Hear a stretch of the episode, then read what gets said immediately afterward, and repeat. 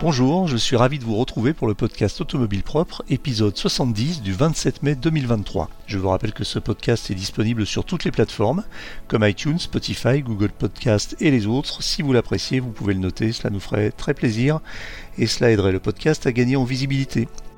Aujourd'hui, nous plongeons dans le petit monde du rétrofit automobile. Le rétrofit, nous en avons déjà parlé dans le podcast et nous en parlons aussi fréquemment dans les colonnes d'automobile propre.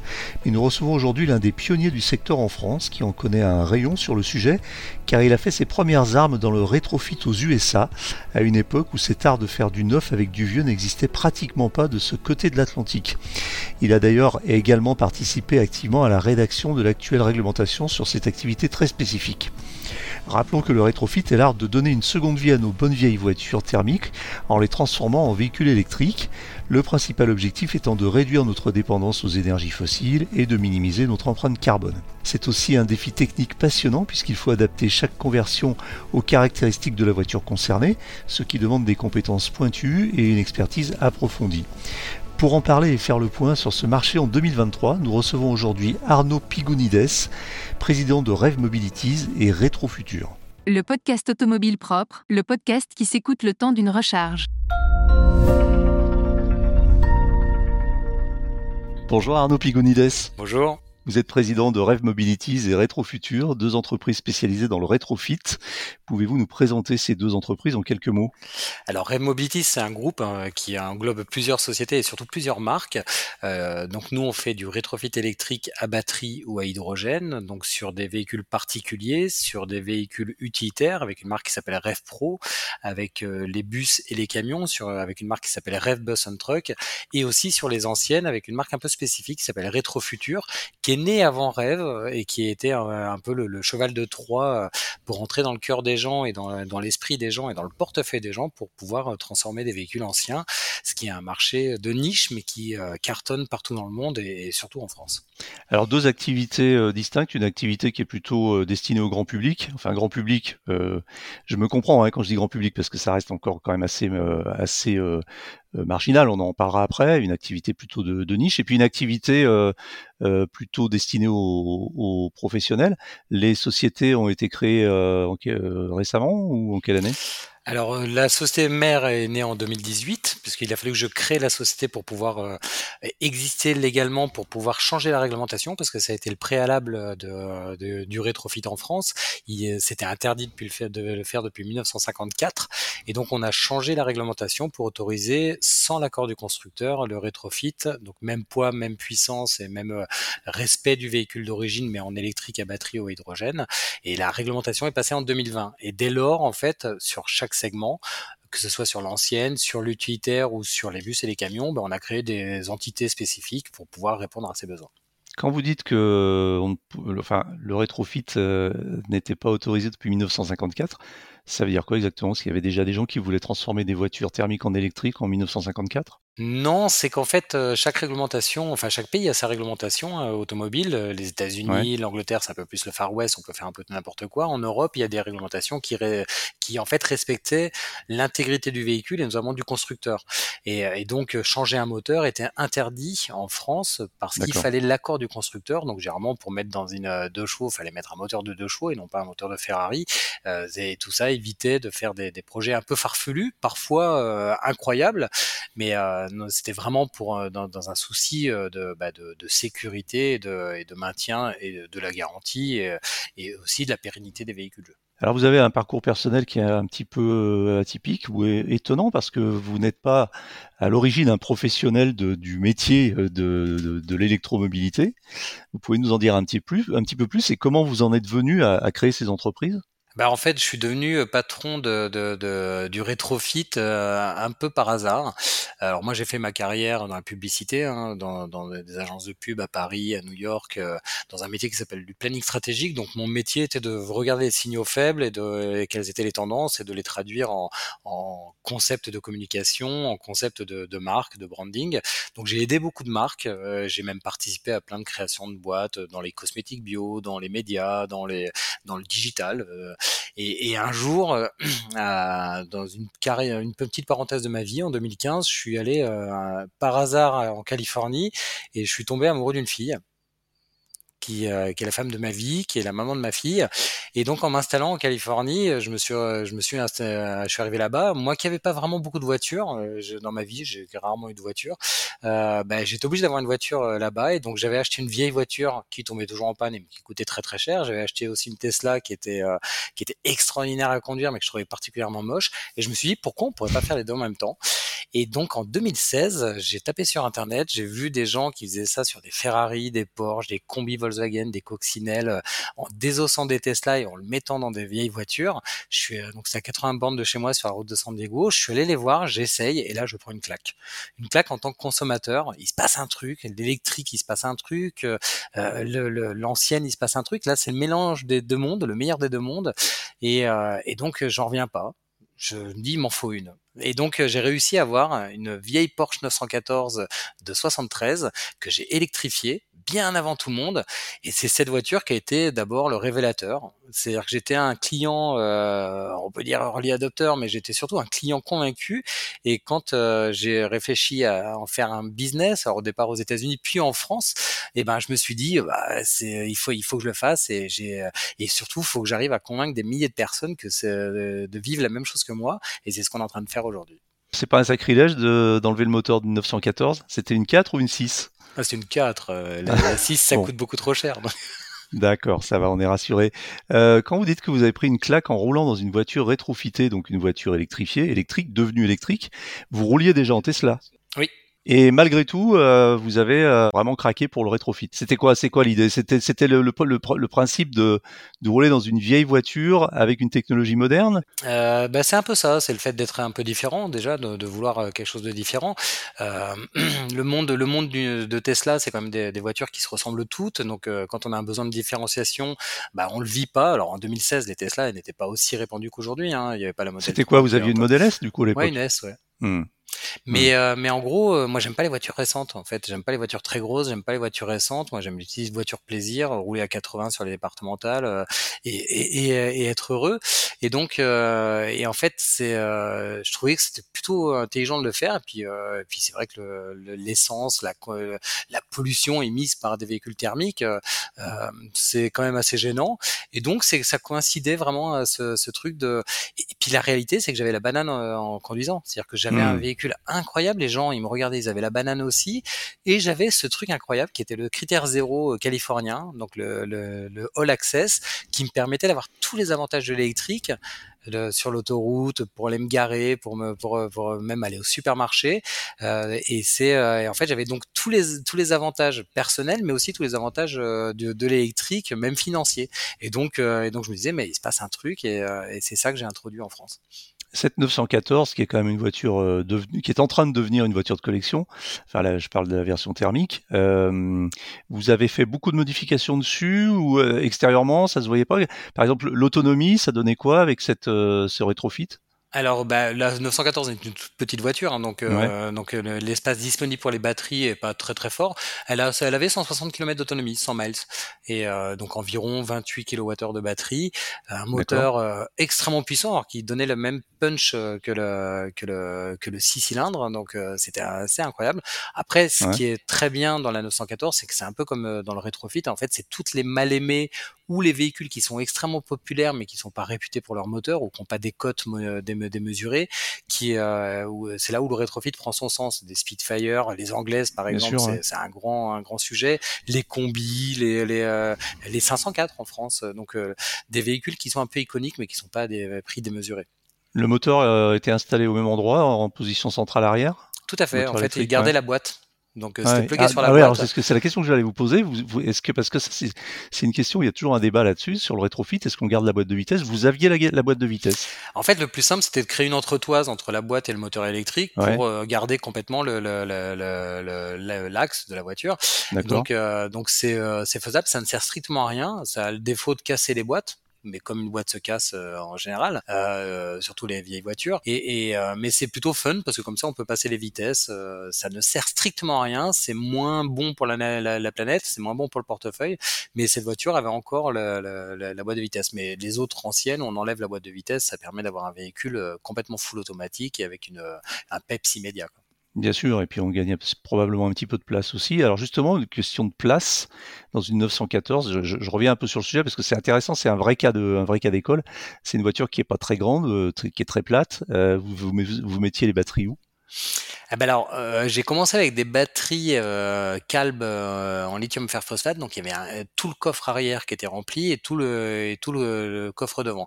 Et après, je les ai retransformés avec mes amis d'Ivy West en Californie avec des batteries de Tesla, donc il y avait un peu plus de, de punch et on avait moins besoin d'en mettre. Et là, on avait donc on, on, a mis un pack de batteries au-dessus du moteur. Ouais. On a mis un pack de batteries devant et ça a libéré complètement le coffre à l'arrière. Très bien. Ce, qui permettait d'avoir en fait euh, un peu plus d'espace. J'aurais pu en mettre plus pour avoir 250 km d'autonomie, ce qui n'est pas faisable en Europe, hein, parce qu'on peut pas faire tout et n'importe quoi en Europe. Euh, là, c'est un, véhicule qui serait outlaw euh, hmm. en France, mais qui me permettait d'avoir exactement l'autonomie dont j'avais besoin. Quand vous parlez au début de, des, débuts du rétrofit moderne, on va dire aux US, vous avez cité notamment des gens qui, qui rétrofitent des vieilles voitures avec en prenant des pièces et des moteurs de Tesla. Euh, c'est réellement comme ça que ça a commencé. Et du coup, aux US, il n'y a pas vraiment de contraintes réglementaires? On fait ce qu'on veut un peu? Non, en fait, aux USA, ce qui est incroyable, c'est qu'on est plus sur une responsabilité personnelle. Donc l'assurance mmh. coûte monstrueusement cher. Moi, je me rappelle, l'assurance était à 2000 euros de ma voiture. Hein. Mmh. Euh, mais même n'importe quelle voiture était extrêmement chère. En fait, aux États-Unis, tout peut rouler à partir du moment, c'est une loi du Far West, hein, c'est à partir du mmh. moment où vous pouvez sortir votre bras, le mettre en haut pour dire que je tourne à droite, le mettre euh, à gauche pour mettre dire que je tourne à gauche et le mettre contre la portière pour dire que vous pouvez euh, vous arrêter, vous avez le droit de rouler. Et donc euh, ça s'homologue très très facilement. L'Angleterre, mmh. c'est pas loin d'être d'être la même chose. Par contre, beaucoup de pays, notamment toute l'Europe, les normes sont bien plus sécurisées, donc c'est impossible de faire ça. Alors le rétrofit, justement, on y vient. une définition rapide de ce qu'est le rétrofit en France Alors le rétrofit en France, c'est pour tout véhicule qui a une valeur d'usage très très forte hein, ou euh, un équipement très très fort, c'est le moyen de transformer en électrique et de rendre vertueux euh, ce, véhicule qui est déjà possédé et de, faire beaucoup d'économies en passant à l'électrique. Euh, quand je dis ça, c'est que je me concentre vraiment sur les économies que ça fait réaliser, euh, au-delà des restrictions de, de, qu'il peut y avoir dans les ZFE, dont je parle très très peu. En fait, là, c'est comment un châssis qui a été aménagé d'un utilitaire, d'un bus, d'une voiture ancienne, comment on peut lui donner une deuxième vie, 10 ans, 15 ans supplémentaires, en économisant beaucoup d'argent de, par rapport au prix de l'essence, parce que c'est une réalité, l'électrique coûte moins cher d'utilisation, en lui donnant aussi euh, moins de vibrations, moins de bruit euh, euh, pour, le, pour les riverains. les utilitaires dans une ville comme Paris, où c'est un enfer, on a, on a, les, les, livreurs sont à fond de seconde, c'est infernal. Et donc en fait, c'est donner une sorte de, de deuxième vie vertueuse si c'est économiquement viable, parce que la problématique du rétrofit, c'est comme tout l'électrique aujourd'hui ou comme toutes les technologies qui sont naissantes, hein, c'est, euh, on peut même parler d'hydrogène où là c'est encore beaucoup plus cher, c'est que c'est encore inabordable pour le commun des mortels. Et, mmh. donc c'est très abordable à partir du moment où on a un usage très professionnel, très euh, très maîtrisé. Euh, les professionnels parlent du TCO, donc le total cost of ownership, le prix au kilomètre de toute l'utilisation du véhicule, de l'entretien jusqu'à jusqu'à l'assurance. Et donc et donc le, rétrofit en France, c'est comment faire en sorte de transformer 10%, 20% d'une flotte, 20% de, de, des voitures possédées par les agglomérations et des utilitaires, comment faire en sorte de les avoir à partir du moment où le, châssis est sain et très bien, comment lui donner une, deuxième vie euh, sans, émission il faut rouler beaucoup quand même quand on, rétrofite parce que vous dites que ça coûte moins cher qu'une voiture à essence, mais pour amortir une voiture qu'on a rétrofitée, il faut, faire beaucoup, beaucoup de kilomètres, non? Or, l'idée du rétrofit, c'est d'avoir des voitures qui roulent pas beaucoup parce qu'elles n'ont pas une énorme autonomie. C'est plutôt des utilisations périurbaines ou urbaines. Alors, ça dépend des véhicules, parce que si on parle d'un utilitaire possédé euh, par euh, des entreprises euh, ou les artisans, c'est, on n'est pas dans le même usage. C'est un usage mmh. professionnel qui roule beaucoup, mais qui font pas finalement beaucoup de kilomètres. Ils font beaucoup de, d'heures sur la route, et, et, et, donc ça, ça, ça, se justifie assez bien. En fait, le kilomètre électrique aujourd'hui, il est trois fois moins cher que le, que le, kilomètre en diesel ou en essence. Ça, c'est une réalité. L'essence, même si elle baisse un tout petit peu aujourd'hui, mais elle a beaucoup augmenté hier et elle va encore augmenter demain L'électricité va augmenter sans doute aussi, hein, mais en gros, le différentiel sera toujours très très fort. Donc à partir du moment où on fait 15 000 km en diesel euh, qui valent X euros, ben, en fait c'est un tiers en électrique. Ensuite, il y a moins de maintenance. Donc c'est aussi des économies, des économies de, de, maintenance. Alors c'est vrai que même moi je recommande pas à mes clients s'ils veulent faire 15 km par mois de transformer en électrique. Après je peux pas obliger les gens ou les refuser parce que parce que s'ils ont envie de le faire ils le feront. Mais c'est vrai que c'est pas pour un usage un usage trop récréatif. C'est pour un usage moyen que de faire 50 km par jour, 70 km par jour, c'est parfait de le faire. Si vous en faites 150, ben, c'est encore plus intéressant. si vous en faites 400, je recommande d'acheter du neuf. Alors concrètement, combien ça coûte? C'est-à-dire que moi, j'ai une, une, voiture qui a, je sais pas, 10 ans, une Clio diesel. Je veux la rétrofiter, je vous la porte. Combien ça me coûte? Alors, une Clio rétrofitée aujourd'hui, alors il n'y en a pas sur le marché, hein, puisque le, le, le, véhicule particulier, la petite citadine, c'est un véhicule qui va arriver plus en 2025-2026 dans notre catalogue. Euh, c'est euh, euh, grosso modo une petite voiture, c'est 14 000, 15 000 euros le rétrofit. TTC, hein, dedans il y a la TVA et la pause. Hein. Mmh. Euh, c'est euh, la moitié du prix, c'est les batteries en fait les batteries qui autorisent à faire les économies futures. Donc mmh. euh, c'est euh, euh donc 15 000 à 18 000 euros pour un véhicule euh, basique. Pour un utilitaire, ça va de 20 000 à 30 000 euros. En fait, en fonction d'un gros master avec 200 km d'autonomie, bah, ça coûte ça coûte 32 000 euros hors taxe. Mais en fait, c'est toujours la moitié du prix d'un véhicule électrique neuf. Parce que même, faut le comparer en fait à l'électrique l'électrique vaut cher. Mmh. L'électrique vaut cher parce qu'il y a aussi beaucoup de batteries dedans. Euh, ça vaut cher aussi parce qu'on refait un châssis. Euh, euh, donc c'est grosso modo la moitié du prix d'un véhicule électrique neuf équivalent avec certes un peu moins d'autonomie parce que vous n'avez pas les fonds plats et, et, mais ce qui est largement suffisant pour l'usage. Moi, mes, mes clients artisans et entreprises, ils font 80 à 100 km maximum par jour. Donc ils n'ont pas besoin d'avoir 400 km d'autonomie de batterie dedans.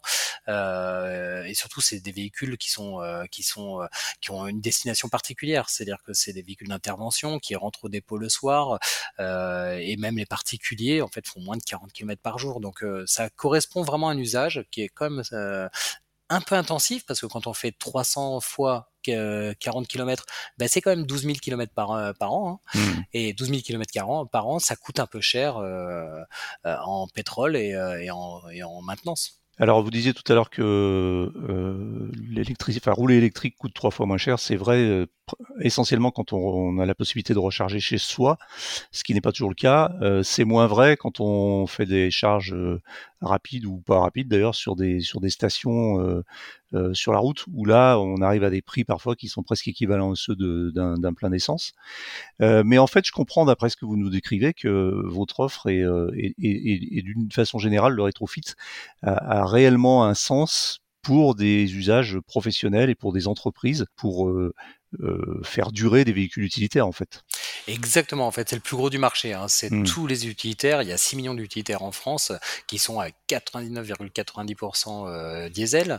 Euh, et, c'est, euh, c'est, et souvent, ils sont aménagés. Donc, en fait, quand on, c'est un peu comme quand on met plein d'options dans une voiture. Si demain, vous devez jeter la voiture pour acheter une neuve, mais que vous n'avez pas les moyens de vous payer les options, bah, vous serez un peu déçu.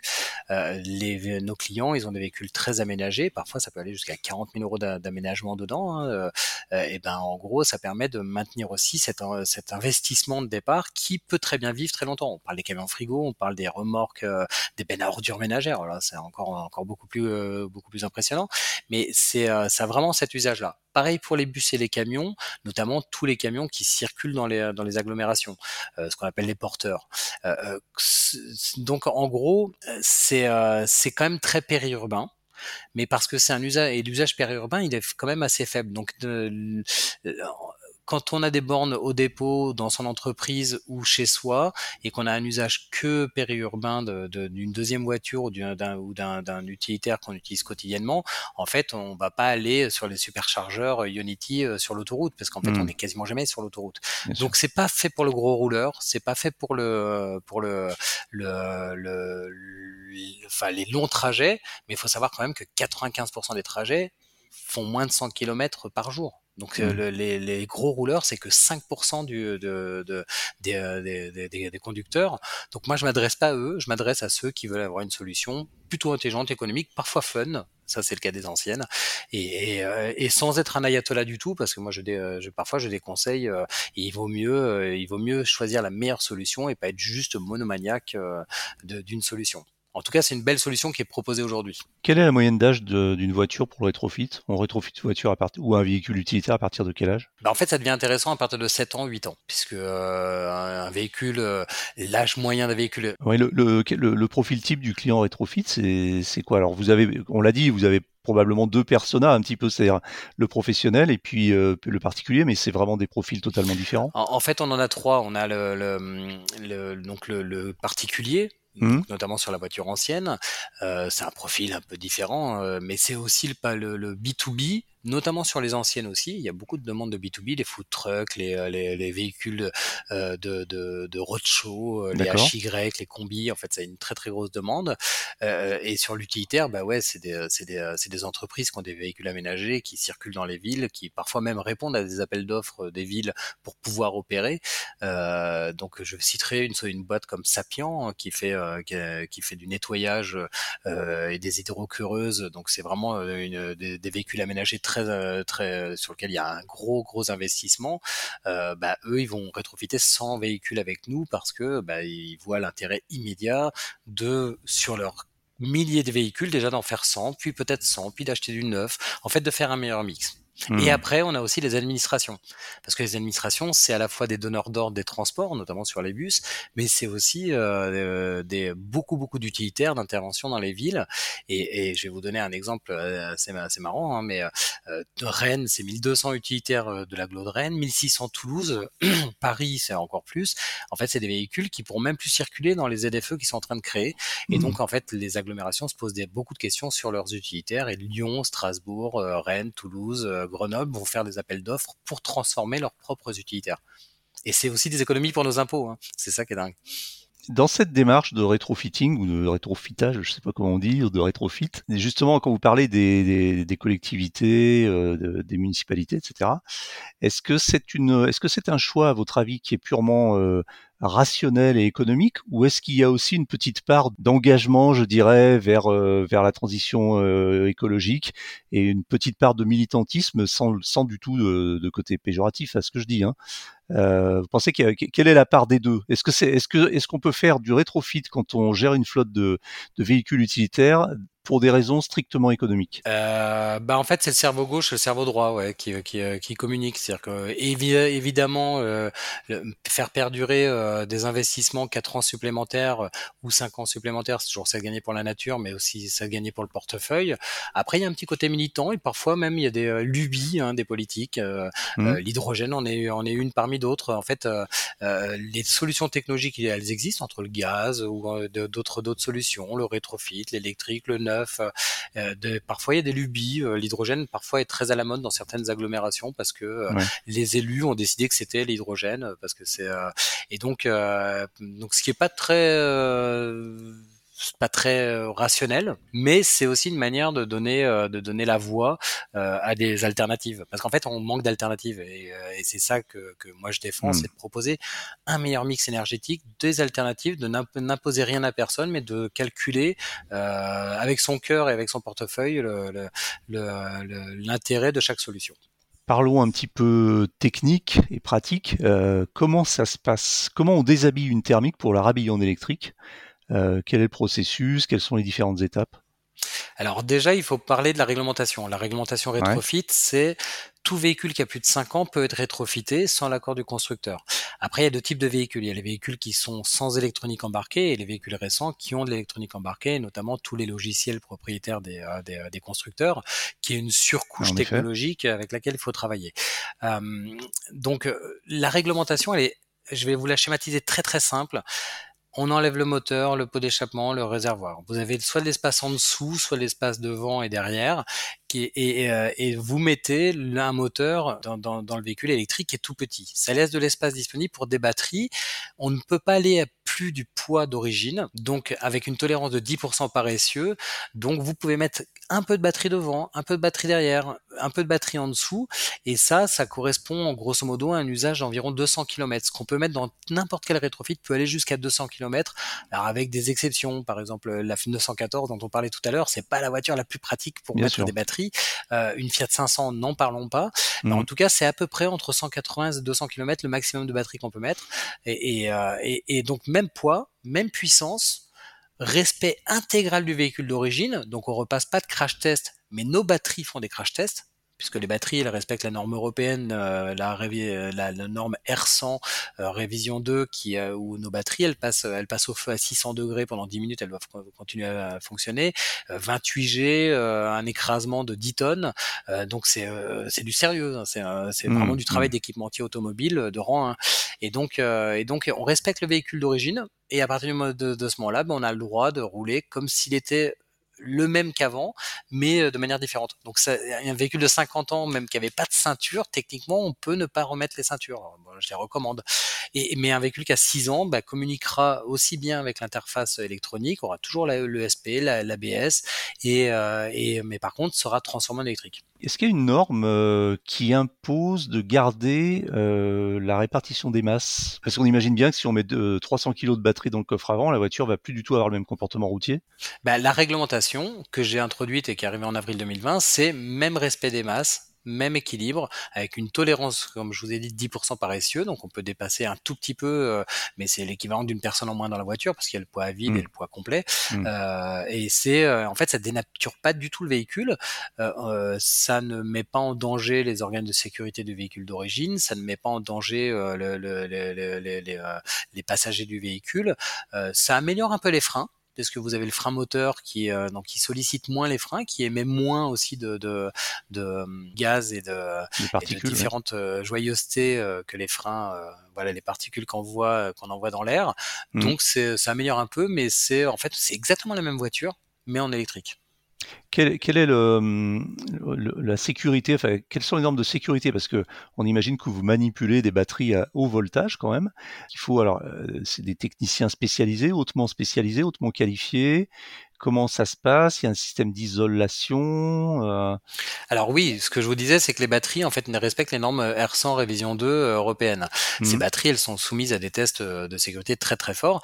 Et il faut savoir qu'un véhicule électrique neuf, c'est le châssis et le crash test qui protègent les batteries. Donc ils ont moins, ils n'ont pas l'obligation d'être euh, d'être en, en, en, réglementation sans révision 2.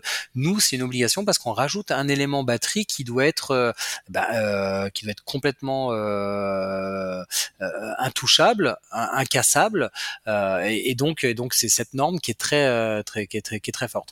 Après, ce qu'il faut voir dans un véhicule électrique, il y a trois ordinateurs. Donc il y a l'ordinateur des batteries, ce qu'on appelle le battery management system, qui régule que toutes les batteries, enfin toutes les cellules à l'intérieur sont toujours dans un voltage, euh, dans, dans, le bon voltage. Il faut savoir que l'électrique, ce qui est dangereux, c'est que si vous êtes en survoltage, euh, la, la, la, batterie, la batterie elle fond. Si vous êtes en sous-voltage, ça peut prendre feu. Donc, euh, donc, euh, en fait, vous avez un ordinateur qui, qui, répartit tout le temps le bon voltage dans les batteries et donc il communique tout le temps. Après, vous avez ce qu'on a, ce qu'on appelle un contrôleur, donc c'est l'accélération, le frein, donc qui renvoie de l'électricité ou qui appelle l'électricité des batteries pour le mettre dans un moteur. Euh, donc ça, c'est le deuxième ordinateur. Et au-dessus de ça, il y a un troisième ordinateur qui est celui qui communique avec le système de la, de la voiture. Euh, c'est comme un operating system euh, qui, euh, qui permet d'avoir des éléments sur un écran en 4G ou en pour pouvoir euh, pour pouvoir faire de la data, mais aussi aussi pour communiquer euh, avec le système Peugeot chez Peugeot, avec le système Mercedes chez Mercedes. Est-ce qu'il y a un, un marché euh, unique du rétrofit en Europe? C'est harmonisé aujourd'hui au niveau de l'Union européenne? Alors non, c'est pas harmonisé au niveau de l'Union européenne. Déjà, euh, bon, le rétrofit, c'est un peu comme l'électrique, ça n'existe que depuis quelques années. Hein, donc on est vraiment dans des, dans des schémas nouveaux. Euh, la France s'est dotée d'une réglementation en 2020 suite à mon impulsion d'avoir créé la filière et le texte réglementaire que j'ai proposé. Mais il faut savoir que l'Allemagne a une réglementation différente qui est plus par lander. Euh, la Belgique n'avait pas de réglementation et au 1er juin, donc dans une semaine, un arrêté royal va définir, rétrofit va sortir et donc nous autorisera à à, homologuer en Allemagne, en Belgique, pardon. Euh, L'Italie a une autre réglementation. C'est encore un peu le bordel des réglementaires. Donc on est en train de travailler et avec le gouvernement français et avec euh, euh, le, Parlement européen et la Commission européenne à une harmonisation parce que grosso modo chaque homologation ben, respecte des normes européennes, donc c'est un peu comme si on mettait la même chose, mais qu'on homologuait plusieurs fois. Et, ben, et sachant qu'au départ les véhicules sont européens, donc, euh, et ben en fait, en, gros, on va arriver à un cadre généraliste qui arrivera d'ici quelques euh, je vais dire année parce que ça va prendre du temps, ça va prendre un an ou deux. Euh, donc je pense qu'en fin 2025, euh, euh, on sera sûr d'avoir une harmonisation européenne, donc de pouvoir faire du rétrofit de la même manière en France, en Allemagne, en, au Portugal, et, et ouvrir à la concurrence, mais aussi permettre à mettre des sociétés comme la mienne, qui sont quand même très vertueuses et très françaises. Nous, on fabrique nos batteries à Bordeaux. Hein. On, on, fait, on, on essaie d'avoir un écosystème de proximité, ce qui est assez rare, un circuit court. on a même signé avec Vercor pour avoir des cellules françaises, bon en 2025, hein, puisqu'il n'y a pas de cellules faites en France ni en Europe aujourd'hui. Euh, donc euh, donc euh, c'est un bon débouché pour nous parce que ça nous permet bah, de démultiplier nos, nos, points de vente et surtout de, de, de, de, décarboner en fait un maximum de véhicules sur toute l'Europe. Quand vous dites que vous fabriquez vos batteries vous-même, donc en fait vous les assemblez parce que vous assemblez les cellules en fait. Alors, techniquement, un moteur, c'est pas moi qui le fais. Nous, on, achète à des fournisseurs euh, beaucoup d'éléments, les câbles, euh, on les achète. À des, mais dans l'électrique, aujourd'hui, c'est un peu le, le, la poule et l'œuf. Hein. Il n'y a pas de batterie sur étagère qu'on puisse mettre dans des véhicules. Euh, c'est pour ça qu'à l'historique aux États-Unis, c'était désosser des Tesla parce qu'en fait, c'était des batteries disponibles de véhicules qui étaient parfois accidentés ou, euh, ou, ou qui avaient des, problèmes et donc dont on récupérait les batteries. Euh, donc en fait, il y avait, il y a aucune batterie sur étagère en Europe qui respecte encore plus la, la, la norme R100 révision 2. Donc il a fallu créer en fait notre propre système batterie, donc le, notre OS aussi, donc le, le, le calculateur qui est au-dessus pour pouvoir euh, pour pouvoir s'adapter euh, au véhicule. Et donc, euh, donc oui, il a fait, on a créé en fait notre, notre, notre propre batterie, notre propre BMS pour pouvoir en fait euh, avoir nos batteries dans nos véhicules. et ça, ça a été un chantier de trois ans. Hein, moi, l'usine de mon partenaire qui fabrique mes batteries, parce que moi je suis pas fabricant de batteries, mmh. je confie ma batterie à un fabricant de batteries qui est à côté de Bordeaux. Euh, c'est aussi une volonté de, bah, de, de travailler en, écosystème proche, hein, de, de, donner de la valeur à la France aussi. Euh, il y a des boîtes française et, de maîtriser la data et l'IP. Euh, et, et euh, sauf que tout ça, ça a un coût, mais surtout ça prend longtemps. Monter une usine de batterie, ça prend trois ans. Et, et pouvoir produire 10 000 batteries de véhicules, euh, bah, ça prend beaucoup beaucoup de temps un peu d'argent aussi, mais ça prend beaucoup beaucoup de temps de contrôle, de test, de sécurité, de de, de, de, de savoir-faire, et tout c'est tout ça qu'on a mis en place dans le, dans le rétrofit. C'est pour ça que le rétrofit, on pense qu'il y a un retard à l'allumage, mais en fait, c'est pas un retard à l'allumage, c'est que déjà il y a plein de véhicules différents, il y a de la concurrence qui s'ouvre aussi avec de plus en plus d'acteurs, mais surtout pour avoir 50 véhicules différents dans mon euh, dans mon catalogue, eh ben il faut que j'ai les batteries pour pouvoir le faire. Donc en fait, c'est toute une supply chain qu'on a mise en place pour qu'elle soit digne d'un constructeur, parce que techniquement, je suis constructeur. Les fabricants de moteurs, vous avez donc des fournisseurs qui vous qui produisent des moteurs. Ce sont des, des fabricants qui fabriquent des moteurs pour beaucoup de pour plusieurs marques automobiles électriques ou est-ce que ce sont des spécialistes du rétrofit alors, il n'y a pas de moteur spéciaux pour le, le, le, rétrofit. En fait, dans le moteur électrique, ce qui est assez génial, hein, c'est qu'un moteur électrique, c'est que des aimants qui tournent, hein, bien contrôlés. C'est il y a beaucoup moins de pièces que dans un moteur euh, thermique. Euh, je crois que c'est des milliers de pièces euh, mmh. dans un moteur thermique. Et en plus, avec des tours minutes, le truc, ça, ça bouge tout le temps, tout le temps. Pendant là, c'est beaucoup plus simple l'électrique. Non, en fait, les moteurs sont les mêmes que dans les, les véhicules hybrides, sont les mêmes que dans les véhicules électriques que vous achetez. En fait, il n'y a pas beaucoup de fabricants de moteurs électriques, hein, et surtout, tout l'enjeu de la supply chain dont je vous parlais, c'est que nous, étant constructeurs, le rétrofit doit durer 15 ans peut-être 20 ans. Après, peut-être qu'on peut changer les batteries, mais tout le système qu'on fait doit être maintenable et surtout reproductible et, retrouver des pièces. En fait, tout l'enjeu, c'était d'avoir des partenaires qui sont en mesure de fournir des moteurs pendant X années, des dizaines de milliers de, moteurs et pas juste un moteur comme ça parce qu'on a envie de faire quelques économies. Euh, euh, en fait, c'est toute une supply chain euh, d'automobiles qu'on fait comme euh, la relation d'un constructeur avec les équipementiers de rang 1 et de rang B. En fait, c'est ce qu'on a développé à notre, à notre humble échelle, euh, mais on utilise les mêmes moteurs que les constructeurs. J'ai vu sur votre site que, par exemple, vous, aviez dans votre catalogue euh, de, nombreuses voitures, et notamment des voitures un peu mythiques comme la Porsche 911. Si je veux rétrofiter une Porsche 911, d'après ce que j'ai vu, je crois que ça coûte 45 000 euros pour une voiture, euh, pour une 911 euh, déjà assez ancienne, enfin même très ancienne, puisque d'après ce que j'ai vu, c'est plutôt des, modèles des années 70, 80. C'est des voitures aujourd'hui qui, sur le marché, prennent une très forte valeur en termes de voitures de collection. Si je leur ajoute 45 000 euros pour mettre un moteur électrique, est-ce qu'elles vont pas perdre cette valeur qui est aussi intrinsèque au fait qu'elles ont un, flat six par exemple qui, qui, participe à la légende de la voiture? Donc autrement dit, est-ce que je vais pas payer 45 000 euros pour finalement avoir une voiture qui va perdre la moitié de sa valeur? Alors moi, je suis pas un ayatollah, je suis pas un grand fan de Porsche en vrai, hein, pour pour n'en vous cacher. Euh, euh, euh, c'est la conjonction de deux choses. Un, premièrement, c'est la demande. C'est pas moi qui ai mmh. décidé de faire des Porsche. Si vous regardez Everati en Angleterre qui fait des Porsche à 300 000 pounds, euh, Extravert en Hollande qui en fait à 275 000 euros, euh, des Rolls-Royce, des Ferrari euh, faites par mes concurrents. En fait, la Porsche 911, c'est un véhicule qui est extrêmement demandé en rétrofit. Alors mmh. moi, je préfère vendre de la 912 euh, parce que comme ça on, on, sacrifie un 4 cylindres donc euh, c'est euh, c'est pas c'est du coccinelle donc c'est pas très grave. Le sacrilège est moins grave. ouais voilà. Mais après moi je peux pas m'interdire non plus de vendre des voitures hein, parce que la 911 ou la 912 enfin sur la sur la Type 1 enfin la, la, celle des années 60 c'est le même véhicule. S'il y a des gens qui veulent enlever un 6 cylindres ben c'est qu'ils le veulent. C'est pas moi qui leur en oblige mais en tout cas faut regarder que c'est il y a une concurrence aussi mondiale là-dessus hein, et donc il y a une mmh. demande mondiale. Euh, je suis pas tout seul à faire de la Porsche parce que bah, en fait les gens veulent des Porsche. Voilà, euh, donc euh, en fait c'est là on est typiquement dans une clientèle de aisée et probablement de collectionneurs, c'est-à-dire des gens qui ont peut-être plusieurs voitures dans leur garage déjà. Exactement. Et après c'est va jusqu'à 45 000 euros, mais ça commence à 32 000. Hein. Donc 45 euh, 000 c'est pour en fait c'est pour les, les, les Porsche des années 80 fin 80, celles qui ont des beaucoup plus gros moteurs parce que hmm. faut voir vraiment qu'une 912 et une 911 des années 60 c'était 115 chevaux, hein, 95 oui, 115 chevaux. Litres, Là maintenant on est passé à 200 chevaux. En fait c'est plus de moteurs plus de batterie, plus de plus de d'électronique derrière parce que en fait c'est des, véhicules plus puissants. Alors il y a un argument qui est souvent imparable en termes quand on parle de rétrofit, entre autres c'est l'argument environnemental ou écologique. Certains sont pas d'accord, ils disent que rétrofiter une voiture qui est déjà ancienne, c'est ça n'a pas de sens puisque ça ça suppose de fabriquer à nouveau, euh, enfin de commander un moteur, de commander des batteries, alors qu'il vaudrait mieux la laisser dans son jus et la, laisser, lui laisser vivre sa vie de thermique jusqu'à son dernier souffle. Qu'est-ce que vous en pensez? Faut pas, faut pas caricaturer le rétrofit uniquement en voiture ancienne. Euh, euh, il est vrai. Moi, je recommande pas quelqu'un qui veut faire n'importe quoi avec une voiture ancienne de faire du rétrofit, parce qu'à un moment, il faut aussi que ça soit cohérent et dans la mission de l'entreprise. Après, je peux pas interdire à quelqu'un d'acheter un véhicule chez moi. Hein. Euh, S'il fait que 10 km par an, euh, ben, je comprends pas, mais bon, c'est c'est comme ça.